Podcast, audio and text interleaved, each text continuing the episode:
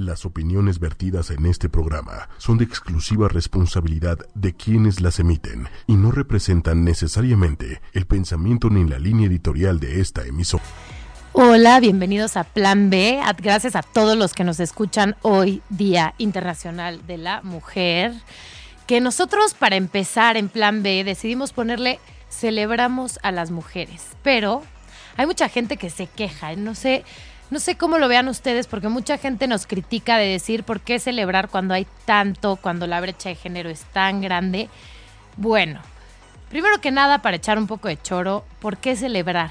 Yo creo porque hay que celebrar por la conciencia que ya tenemos. Claro que falta muchísimo para llegar a un lugar en donde podamos declarar que tenemos equidad de género, pero ya tenemos algo de conciencia, ya no nos da pena alzar la voz y eso es muy importante. Antes, bueno, yo creo que aún en algunas culturas, pero se ve un poco ridículo que te, que te tachen de feminista. Y muchas veces las mujeres tenemos derecho a decir, no, yo sí soy una persona que busco que haya equidad. No igualdad, no somos iguales hombres y mujeres, pero sí que haya equidad en condiciones, ¿ok? También por la marcha de las mujeres, ahí yo le meto mi tinte político, ya saben que yo quiero mucho al presidente de Estados Unidos, y por lo tanto, yo quiero celebrar este año el Día Internacional de la Mujer por la marcha de mujeres al día siguiente de que tomara posesión, digo, tomara protesta Trump, porque es, bueno, según dicen las noticias, el evento más multitudinario en la historia de Estados Unidos y que sea por mujeres, encabezada por mujeres, pero que hayan participado tantos hombres que están de acuerdo en que hay que hacer un cambio real en las condiciones de vida de las mujeres, para mí es muy relevante, es muy significativo y tenemos que tomar como estandarte este tipo de manifestaciones para darnos cuenta de que vamos en el camino correcto. Claro que estamos muy lejos de llegar a una meta para que nos sintamos en paz o que sintamos la conciencia tranquila. Pero por ahora sí estamos haciendo algo y eso para empezar no hay peor, no hay peor lucha que la que no se hace. Y por eso trajimos aquí a una invitada que a mí me encanta. Primero que nada, una disculpa que no vino Pri, que la queremos muchísimo, pero tuvo un viaje de chamba y ni modo. Ahora sí que hay que perseguir la chuleta, ¿verdad? Entonces ella está en Guadalajara, le mandamos un beso a todos los tapatíos que nos están escuchando también, a Jackie Bracamontes, un saludo que nos oye todos los miércoles religiosamente. Y por eso aquí trajimos a Inés Carral. ¿Cómo estás Inés? Muy bien, muchas gracias, muy agradecida de, estar aquí con ustedes. Wow, gracias, gracias por considerarme ser parte de este festejo el día de hoy. Me, me siento muy afortunada, muchas gracias. Y de verdad, sí escogimos a Inés Carral porque es una mujer echada para adelante. Ahí la van a conocer ahora por medio de la entrevista. Pero además es una empresaria exitosa que creó, bueno, está creando su propia marca. Digo está creando porque sí lleva muy poco tiempo, pero hoy por hoy se ha, se ha consolidado muy bien. Y vamos a conocer lo que ella hace, vamos a conocer el empowerment femenino que yo quiero que ella encabece el día de hoy.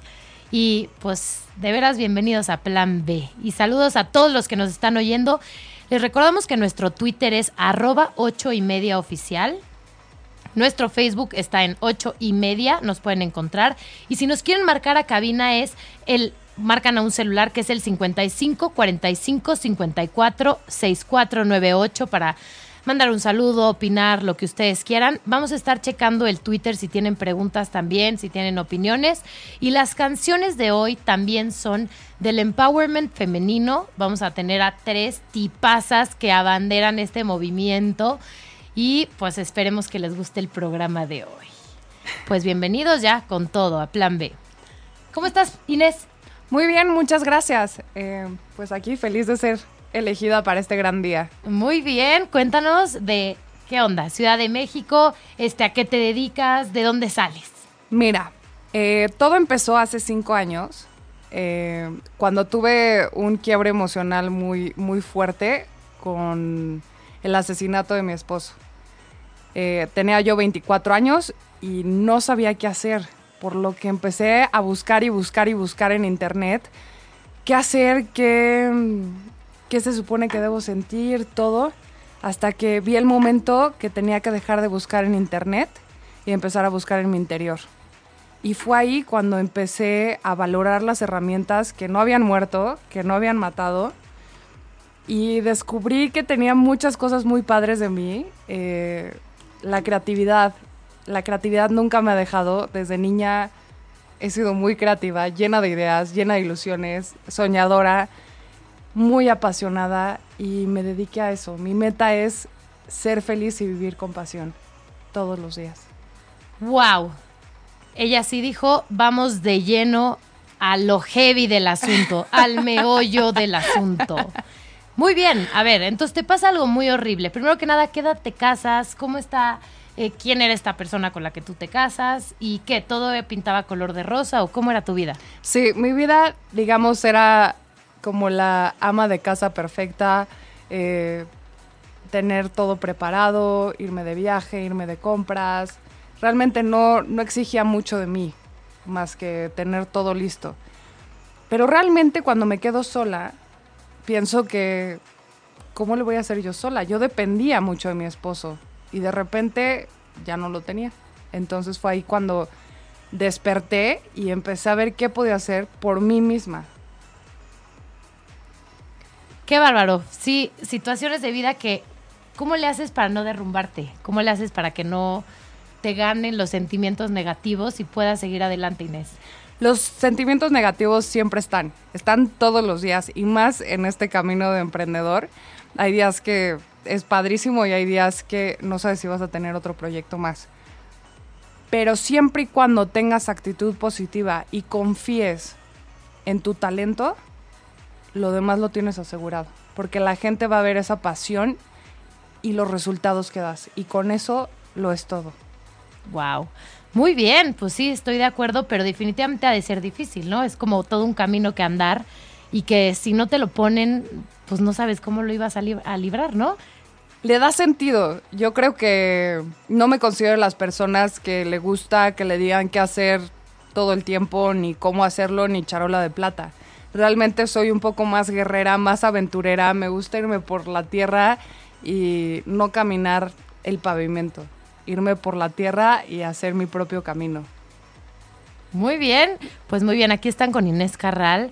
Nos vamos a ir a una canción ya para después entrar de lleno a la historia que nos va a contar ella. Y nos vamos con la primera, que es una canción buenísima de la guapísima Katy Perry, que tiene una canción que es como un himno del empowerment femenino, que es Roar, que si oyen la letra te habla de la fortaleza que tienes dentro, el poder para superar obstáculos. Vamos con Katy Perry, Roar. Pues ya estamos de regreso con este himno a las mujeres que me encanta. Es una muy buena canción. Estamos con Inés Carral. ¿Qué tal todos? Muy bien, es picuda como ser humano, como alguien que tiene una historia que contar y también ahora como alguien muy exitoso en su profesión. ¿Tú a qué te dedicas, Inés? Yo me dedico a rediseñar espacios, básicamente em, con muebles en carpintería y tapicería, específicamente. Muy bien. Oye, ¿por qué crees que es importante este día de la igualdad en las mujeres? El Día de las Mujeres aplicado a tu situación de chamba. Mira, es importante el darle la oportunidad, como cambiar este concepto de hombres contra mujeres o quién es mejor, peor, es realmente somos personas. A mí me pasó mucho cuando empecé a ir a los talleres mismos de los trabajadores y pues son pueblos llenos de hombres, hombres en las calles, hombres trabajando las máquinas, hombres haciendo todo. Y obviamente me ven, ¿no? Yo entrar en mi camioneta y, y la verdad me costó mucho trabajo arrancar ese camino y darles la confianza, darles a entender que esto iba serio y pues poco a poco mi, mi intención es que yo trabaje con un equipo de personas, no de hombres o de mujeres. Me encanta. ¿Y si notas machismo a la hora de llegar a un taller con carpinteros, tapiceros o no? Totalmente. Hubo, hubo talleres que de plano no, no me atendieron eh, o te ven mujer y te cobran las perlas de la Virgen porque... ¿Creen que no sabes de precios? ¿Creen que no tienen ni idea o qué? Que estás perdida y que da igual, seguro papá paga o el esposo paga o... Y pues no, yo estaba ahí para trabajar y para corretearlos y pedirles y exigirles calidad. Entonces ahí fue cuando yo los lo saqué de onda y, ha sido un proceso muy largo de, de, que me den la oportunidad. ¿Y cómo te ganas esa confianza de la gente? Cuando tú te dejas de ver como mujer, cuando tú los empiezas a ver como hombres y tú te consideras una persona, no eres mujer, no eres hombre, no eres nada, eres una persona que está buscando hacer un trabajo de calidad, esperando buenos resultados. Me encanta, estoy de acuerdo contigo. Pero a veces es difícil quitarse como ese estigma, ¿no? Cuando te ven, pues a lo mejor una persona eh, que tiene gusto por el diseño, que se viste bien y lo que sea, que te tomen en serio, ¿no?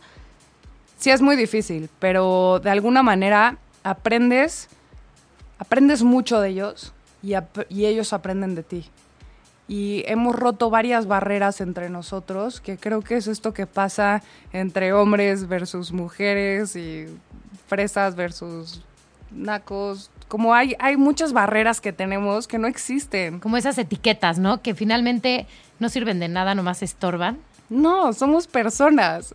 Punto. Todos respiramos, todos vemos, bueno, todos vivimos. Me encanta. ¿Tú eres la misma persona que hace cinco años? No, definitivamente no. Eh, cuando pasó este incidente, el, asesinato de mi esposo. ¿Cuánto llevabas de casada, Inés? Llevaba un año. Y es ahí cuando creo que murió una gran parte de mí. No, no sabía dónde ir, no sabía qué hacer. Realmente me sentía casi muerta en el interior. ¿Te dedicabas a algo ahí o no?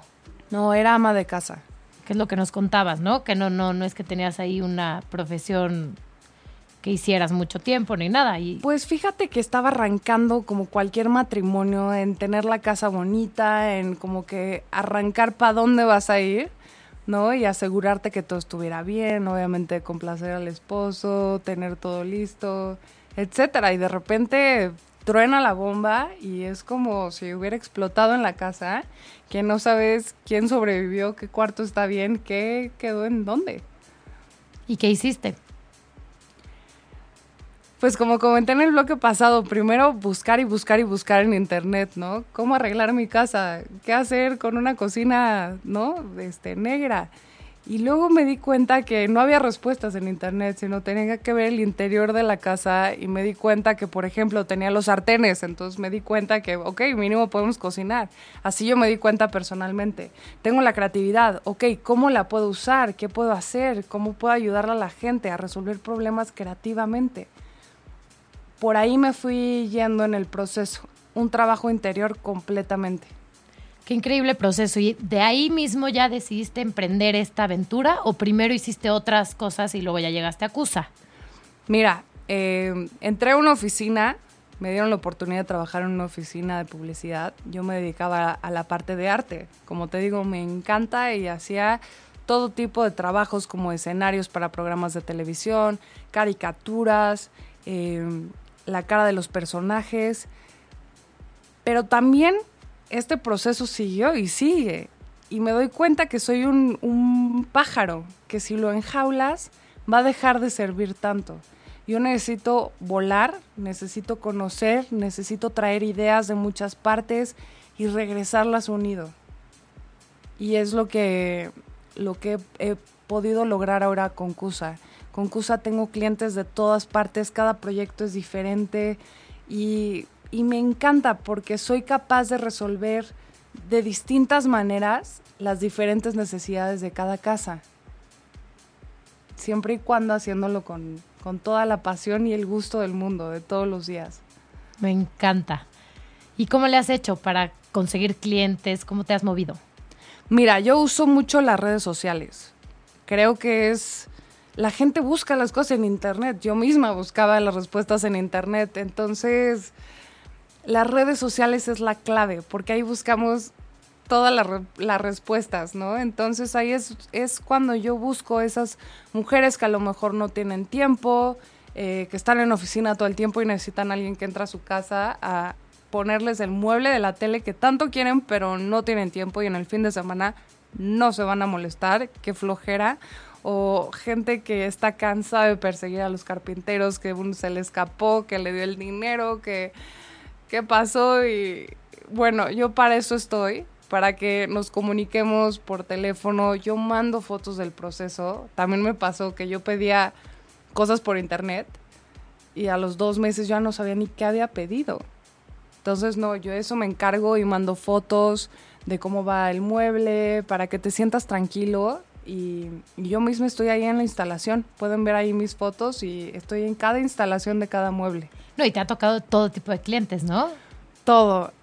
Hay, hay casas muy raras, hay, hay casas muy padres. Cada, de verdad me siento muy agradecida, pues siento que entro a la parte más íntima de cada persona, que es su casa, y yo lo respeto al mil por ciento, porque pues no importa quién eres, no importa a qué te dedicas, realmente yo estoy entrando a tu recámara, a, ayudarte que ese, que ese lugar llamado hogar se sienta tan cálido como tú lo quieres.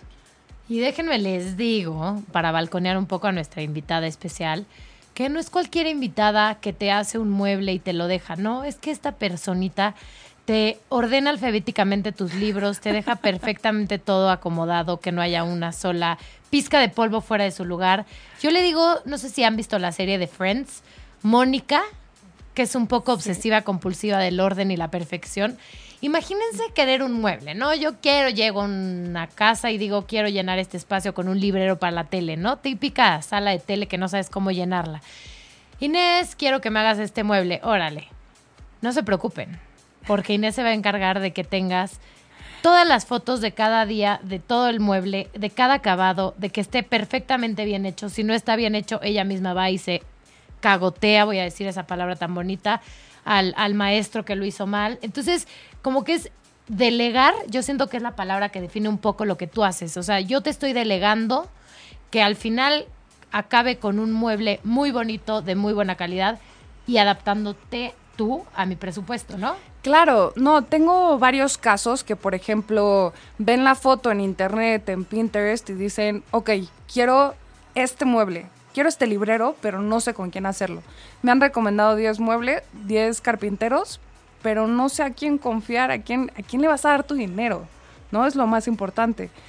Y yo esto, la verdad, sí considerando que hago cada paso con tanta pasión y dedicación, sí me encargo de dejarlo tal cual. Me encargo de yo sentirme orgullosa del mueble para que en el momento que lo vea, cada persona sea lo que espera. Lo, también otra clave que trato de usar es respetar el diseño y usar diferentes materiales. Porque ahí está la clave. Muchas veces te dan el precio de un mueble, de me quiero hacer este librero que viene a internet. Ah, pues te cuesta tanto. Ok, pero no hay posibilidades. Es ahí donde usas la creatividad. Claro que hay posibilidades, sí, claro. Puedes hacer el mismo diseño en diferentes materiales. Si de plano andas medio, medio roto, pues nos ajustamos y lo hacemos de MDF. De... Hay muchos materiales baratos que de todas formas se ve el mueble muy padre y sí te resiste. O si le quieres invertir y ser una pieza que quieres para la familia y para tu casa, para toda la vida, claro que también trabajamos madera maciza y trabajo con unos maestros impresionantes. Y es que estás de acuerdo que hay muchas veces que tú quieres un mueble de cierta tendencia y que no se nos olvide que las tendencias pasan. Entonces, a lo mejor lo que ahorita se ve impresionante, yo ahorita pienso, ¿no? Las casas típicas del recién del soltero recién casado hace 10 años que era todo madera chocolate, de principio a fin madera fregados chocolate. Hoy veo algunos de esos muebles que me quedaron por ahí y digo, guacatelas la porquería, porque además era un pino, como decimos, el pinacate, ¿no? Un pino barnizado, bueno, casi que enchapopotado, ¿no? Con un barniz negro oscuro, porque vale la pena el negro oscuro en este caso. Espantoso, que de verdad desluce muchísimo, pero era la moda. Entonces, a lo mejor sí se vale buscar el como el recoveco de decirte, oye Inés, yo quiero esto que se usa ahorita muchísimo, que se usa ahorita gris con madera Ahorita oscura. está todo lo vintage, sí. Mira, y tú vas a una tienda y no ves más que salas grises, ¿estás de acuerdo? Entonces, Totalmente. a lo mejor yo te encargo un sillón gris, pero no me vale la pena meterle la mejor, mejor madera, la mejor, mejor tela, porque estoy segura que en 10 años, bueno, no menos, en 5 años lo va a querer retapizar. Yo lo que recomiendo muchas veces es, si le vas a invertir, invierte por madera natural y respetando el tono, porque la madera tiene características padrísimas. Pero efectivamente, si va a ser un mueble de moda, si estás en un departamento y estás rentando, pero necesitas ese mueble, vete por tendencia. ¿Un MDF o qué? Un MDF, eh, ese no importa, la verdad, se puede hacer como muy rápido. Ahora, tampoco es el fin del mundo si ya le invertiste un mueble de madera maciza y no te gusta el color, no te gusta el acabado, lo que sea. Es, también nos dedicamos a renovar muebles viejitos, muebles antiguos, los raspamos, los laqueamos de diferentes tonos. Hay muchísimas posibilidades, de verdad. Es cuestión de traer el problema y tenemos muchas soluciones. Eso está increíble, sí. Y no estás pagando precios de Casa Palacio ni de tiendas así picudísimas, porque aquí te estás brincando el paso de la tienda, el distribuidor, el camión que lleva y trae, o sea, claro, la marca. Entonces aquí es directo con la primera persona que ya se va a encargar de tu idea, que tú le delegas el paquetito y te va a entregar la solución. Entonces hablan conmigo y se despiden de mí. Punto. No no tienen que ver con nadie más. Y yo llegué a ti por un mueble que lo coticé en Liverpool en una venta que tenía descuento y todo. Y luego, pues de casualidad le pregunté a Inés si ella también hacía un sillón en escuadra de madera con tela gris. Dígame algo más cliché en el mundo de las tendencias hoy en día que la fregada escuadra gris, ¿verdad? Todo mundo vende escuadras grises. Inés me, me mandó unas fotos de tres diferentes que ya había hecho, muy bonitos, a la par de precio que el de Liverpool a venta, pero que yo le podía meterme a medidas específicas de mi sala, que era chiquita, es un cuarto muy chico, y con acabados que yo quería específicos. Una tela que se pudiera lavar mucho, porque yo tengo squinkles que lo ensucian todo el rato. Entonces, ese tipo, como que ese toque personalizado, yo creo que sí es único, ¿no? Sí, es ahí donde nos distinguimos un poco. Y pausa, que me entrega, me va entregando una cotización con un diseño espectacular. ¿Qué tal? todo guapo, todo bonito. Sí, sí dan ganas. Todo lo vale. De verdad, para mí es muy importante la presentación. Como dices, me, sí, tengo esta obsesión por ordenar todo porque doy la importancia en el orden, en el orden visual. Realmente hasta en un platillo, el ojo es lo primero que prueba la comida. Si está horrible presentado, no se te antoja tanto como un plato, ¿no? Ya por eso hasta existe la carrera esto de, de presentación. Emplatamiento. emplatamiento. Emplatamiento. Entonces yo me encargo que desde la primera hoja que yo te mandé, confíes en ese sentido de que lo que te voy a entregar va a estar bien presentado. Inés es el tipo de personas, la voy a balconear porque ya la conozco de hace un par de años, y que si te vas de viaje con ella a Malinalco, digamos, te entrega un menú con colores, con plumones de colores que dice entrada, plato fuerte y postre, que dice el itinerario con, con, con solecitos, nubecitas y rayitos. Y de verdad, o sea, para ella, hasta el más mínimo detalle como qué vamos a comprar en el súper, lo hace con colores, regla, este, bien medido, todo perfecto. Y, y es fácil que cuando llegas con alguien tan estructurado, porque yo creo que eso es lo que tienes mucho, eres creativa, estructurada, que es una combinación difícil, ¿no? Hay mucho creativo que es como yo, un chile deshebrado, que no sabes por dónde empieza, dónde acaba, este, se pierde la bolsa, las llaves, así soy yo, hola. Y Inés al revés, es muy creativa, pero también al mismo tiempo tiene una estructura que la hace ser muy perfeccionista, muy meticulosa en cada detalle y eso yo creo que es un plus, una combinación muy buena, ¿no? Para mí me da confianza, algo que está claramente escrito, claramente presentado, a mí me provoca confianza. Mismo en mi lista de súper, yo sé que no me está faltando nada. A que si nada más viera yo las cosas, la verdad se me olvidan las cosas mucho, por lo que tengo que apuntar todo, hacer listas. Dibujitos dibujos. Todo. todo, lo tengo que tener en esquemas y realmente me funciona muy bien. Entonces en el momento en que alguien me pide algo, tengo los esquemas, tengo las listas. Cuando vamos al viaje de Malinalco, yo también puedo disfrutar ese viaje porque ya dejé ordenado qué va en qué momento y nadie tiene que preguntar ni preocuparse. Entonces vivir estructurado sí te da esa posibilidad de, de fluir. Muy bien. Oigan, el, el póster que hicimos hoy lo diseñó Inés Carral, que aparte hace caricaturas de personas. Ya la han contratado para eventos. ¿Cuál es el evento que te contrataron? Presúmelo, porque es increíble. Ah, me contrataron por un evento privado en, en un hotel. Puedes decir nombres. Ah, en el Hotel Presidente con organizadores de, de bodas y de fiestas y todo, los más reconocidos. y me pidieron que les hiciera sus caricaturas. Entonces fue muy padre, fue una experiencia increíble y es parte de mí, parte de mi, manera de vivir. Es, tenemos muchas herramientas, hay que usarlas todas. De acuerdo, me quedo con eso. Y ahora nos vamos a otra canción de quien era mi ídola, de cuando era chiquita yo era fan CC, fan CCC, de Pink, que para mí es un mujerón.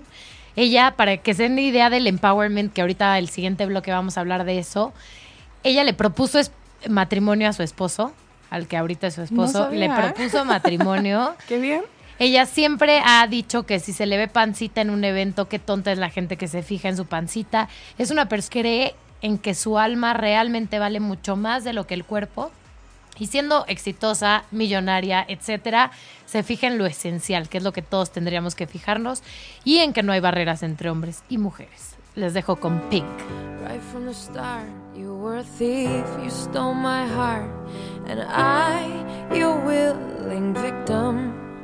I let you see the parts of me that weren't all that pretty, and with every touch, you fixed them.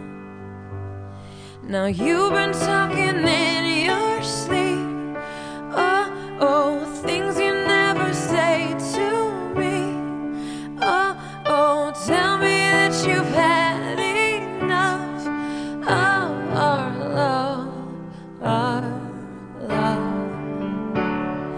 Y pues esta canción acaba en Learn to Love Again, aprender a amar de nuevo. ¿Qué nos tienes que decir al respecto, Inés? Yo supongo que algo tienes que aportar al tema, ¿eh? Yo creo que aprendí muy bien de Pink porque afortunadamente eh, puedo contar la noticia que me volví a casar este año. Este año con Manuel. muy bien, Manu, Manu. Manu, Manu Pereira. Y me hace muy feliz. Realmente no pensé en, en encontrar tal felicidad. ¿Te imaginas? Este programa me da risa que te invitamos porque es plan B, ¿no? Es como darle la vuelta a las cosas, encontrar una nueva como una nueva posibilidad, una nueva opción. Y qué risa, o sea, nunca hubieras imaginado o sí o qué onda. Nunca, de verdad, yo veía mi camino muy claro de ama de casa, dedícate al hogar y no hagas nada más. Y pasan todos estos sucesos y de repente, cinco años después, estoy empezando mi propia empresa, me volví a casar con, bueno, el hombre de mi vida. Realmente es un gran hombre, gran persona que ha sabido entender mi pasado, aceptarlo y vivir conmigo. Y para mí eso es más que agradecimiento ante la vida. Qué increíble. ¿Qué es lo que más te orgullece de tu vida? Te enorgullece, perdón.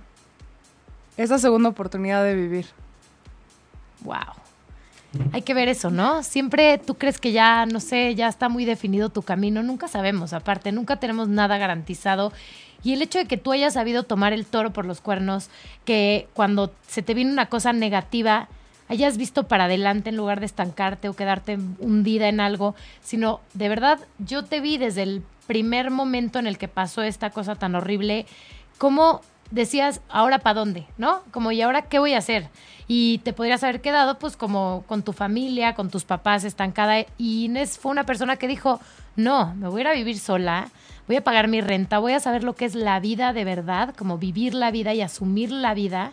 Y eso es algo que, ¿no crees que te haya moldeado mucho? Muchísimo, afortunadamente, y me siento muy agradecida con mis padres y con, con mi ex esposo. Eh, nunca tuve la, la necesidad de pagar un peso, de hacer un peso, de trabajar un peso. Y en este minuto que yo me propongo el vivir de mi trabajo, el, el realmente hacer consciente cuánto vale la vida, fue un aprendizaje durísimo, porque yo no tenía ni idea de cuánto costaba la vida. Entonces, para mí trabajar y hacerlo con esa pasión y esa conciencia del trabajo de, los maestros, de, mi trabajo como diseñadora, del trabajo de todos, realmente es volver a apreciar eso y valorarlo muchísimo increíble. Oye, qué mujer admiras, eh? ¿Qué mujer admiro? Híjole, mi mamá. La verdad es que es una persona que, que ha sabido reaccionar ante todas las situaciones de la vida que le ha puesto.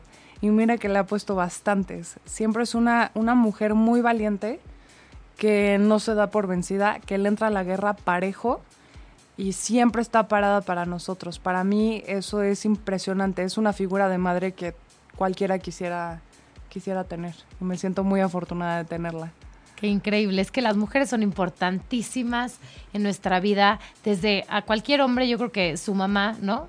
Siempre, si tienes una buena mamá, es algo que de verdad es un pilar para la vida y yo creo que tú tener una mamá que siempre fue alguien que de verdad estuvo atrás de ti, estuvo apoyándote, pero no condescendientemente, sino de una manera de fortaleza, de vas para adelante, mijita, no te quedas agachada, hay que seguir luchando, hay que echarle ganas y eso ayuda, ¿no? Totalmente. Siempre necesitas esas porras o el hombro en donde llorar, porque también es importante llorar. Creo que los hombres mucho, ¿no? Es como muy, va, va, y solo podemos hablar de negocios. Y eso es lo que me gusta entre nosotras, que nos apreciamos igual si lloramos, que si reímos, que si te invito a un café o te invito a llorar y ver una película para, ¿no? Para acompañarnos, ¿no? Eso, eso para mí se me hace lo más importante, el saber estar. Oye, yo te veo muy como defensora de unirnos todos. Cuéntanos, ¿qué hashtags usas mucho? Porque yo lo he visto en grupos de mujeres, de apoyarse entre ustedes, de, bueno, entre nosotras, de... Claro, para mí fue muy, fue muy sola mi, mi primer camino en este de, de, del diseño de los muebles.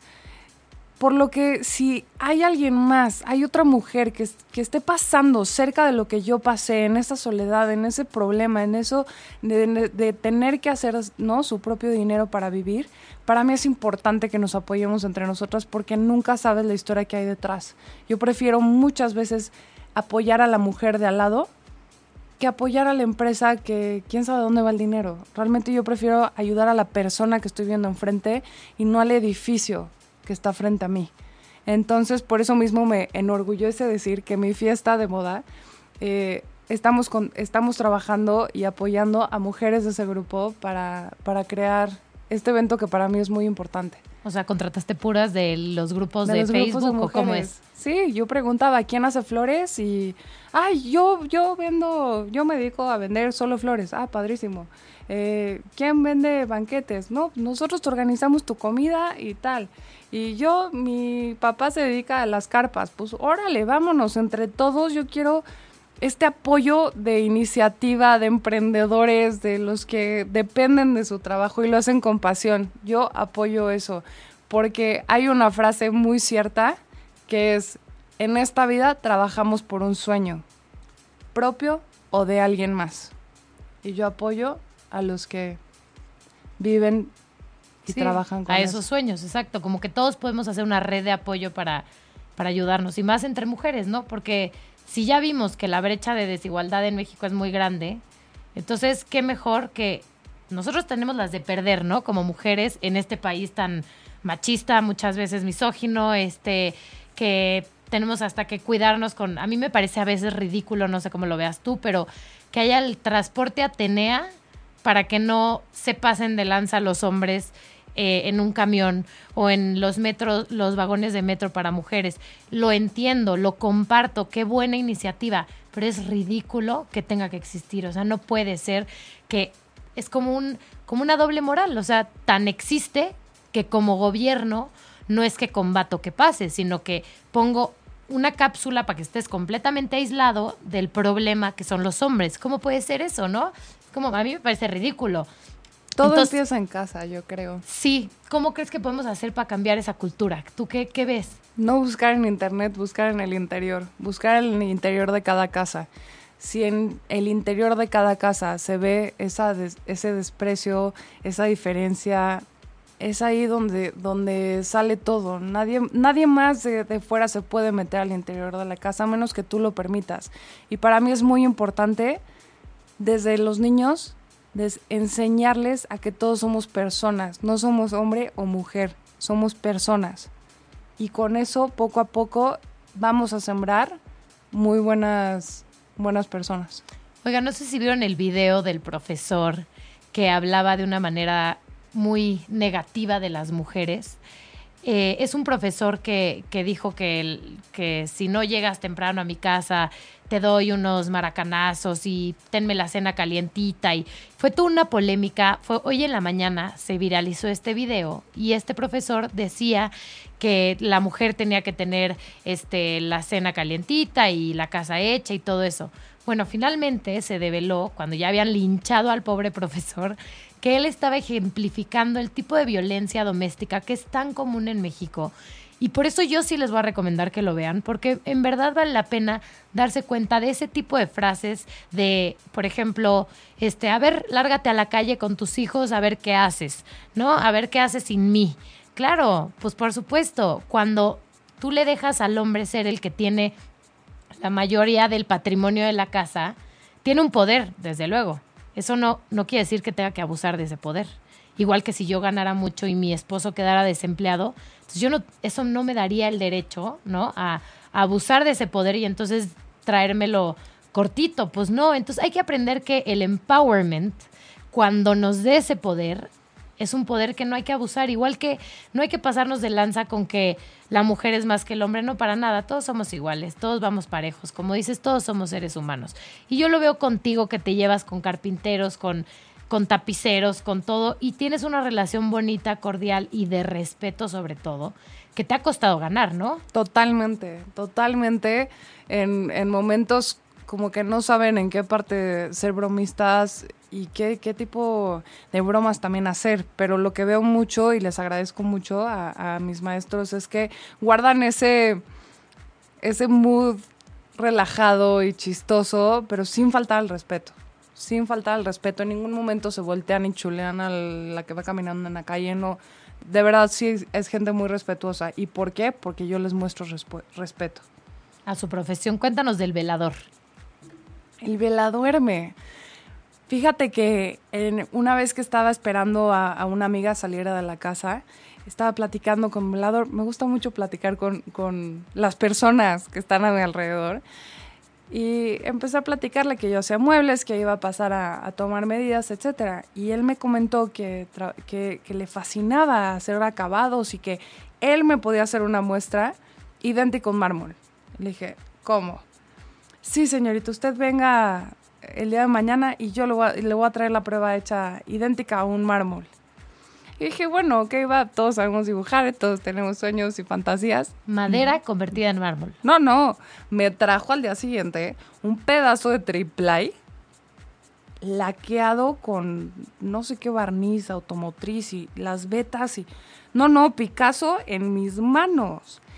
Y yo decía, ¿y qué haces cuidando una reja?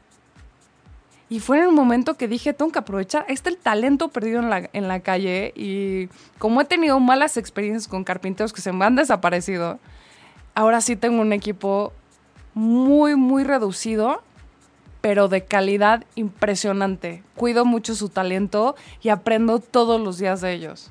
Oye, ¿qué tal? ¿Qué tal que hay una crisis mundial de carpinteros, no? Yo he visto que la gente yo tengo dos primas que me dicen, por favor, dame, yo tengo un carpintero que, pues la verdad es que es mi hombre de confianza porque pone piso, este... Te hacen todo. Hace todo, de verdad, plomería, pintura, carpintería, absolutamente todo. Y se los he pasado a mis primas y así, y me dicen, es que ya van tres carpinteros, que dos me dicen que están hasta el gorro de chamba y que no hay forma de que me lo hagan, y el tercero quedó de venir y nunca vino.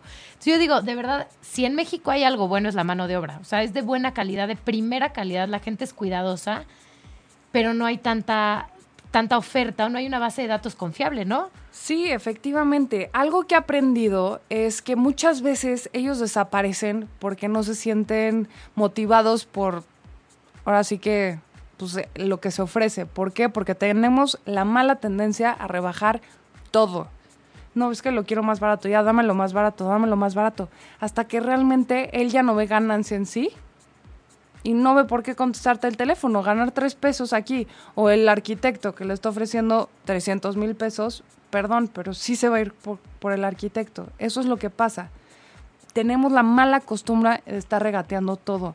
Y lo que se me hace horrible es regatear a un artesano que tiene una familia a quien mantener. Exactamente, y que si ustedes se van a una tiendita de esmaltes y de pintura es carísima. O sea, el, o sea, el material que ellos trabajan, el los barnices, el tiner, o sea, el tiner no tanto, ¿verdad? Pero los barnices que usan especiales para la madera, la pintura, etcétera, son caros. Sí, muchas veces. Y la madera misma es carísima. El material es muy caro y aunque no creas otra cosa que he aprendido, la madera sube igual que el dólar. Y el precio va subiendo y todo, entonces mis cotizaciones no, no ni siquiera las puedo respetar porque cambia el precio. Entonces, muchas veces te dan el precio y dices, ay no, qué caro. A ver, no, qué caro, ¿con qué lo estás comparando? Con una tienda de muebles que los fabrican en China, una máquina que hace 100 piezas del mismo modelo, o si quieres algo personalizado, algo que no exista, algo que cumpla con tus necesidades tal cual, lo tiene que hacer un artesano es muy difícil que te lo den a, precio de fábrica porque no estás pidiendo una pieza de fábrica. Claro, es algo personalizadísimo. Sí, entonces sí es importante eso, ese balance que yo, yo aprendí a respetar, el balance de cuánto cuesta el material, con qué se quedan mis maestros y un precio atractivamente suficiente para el, para el cliente, que, lo vea atractivo y, lo, quiera pagar. Y afortunadamente esa combinación me ha salido muy bien. Son precios accesibles y todos ganan. Muy bien, me encanta la idea. Oye, ¿qué sigue para ti en un futuro? Personal y profesional, ¿eh? Los dos. Personalmente, vivir una luna de miel muy padre, ¿no? Junto a, a Manu, estoy muy enamorada, muy feliz y muy agradecida con la vida por habérmelo presentado. Y profesionalmente esto está arrancando. CUSA va a ir con todo, proyectos chiquitos, grandes, con todo, pero es un nicho que ahí está. Precios accesibles por los muebles que quieres en tu casa. Todo se puede. Oye, ya casi nos vamos. ¿Nos puedes dar tus redes sociales donde te encontramos otra vez por si alguien se le fue? Claro que sí. Estoy en Facebook, facebook.com, diagonal CUSA Design, CUSA con doble Z. Se escribe K-U-Z-Z-A, Design, D-E-S-I-G-N. Cualquier cosa, soy Inés Carral, me pueden contactar al 55 54 34 8806. A sus órdenes y por favor tráiganme problemas. ella se va a encargar, no se preocupen. Y de verdad, sobre todo, Inés, un lado profesional que haces bien, que eres de las personas cumplidas, bien hechas, picudas, pero que además aportas tu esencia de una persona increíble, completa, con profundidad, con criterio, pero además luchona, inteligente. Para mí ese tipo de mujeres son de las que hay que presumir y que de verdad hay que explotar que tenemos tanto en México, porque son de las que pasan a la historia, fuera de broma. O sea, nosotros vemos empresas, por ejemplo, Bimbo, de una mujer que pasaba a lavar medias y después se volvió pastelera y después fue creciendo y creciendo y creciendo hasta lo que es hoy en día esa empresa.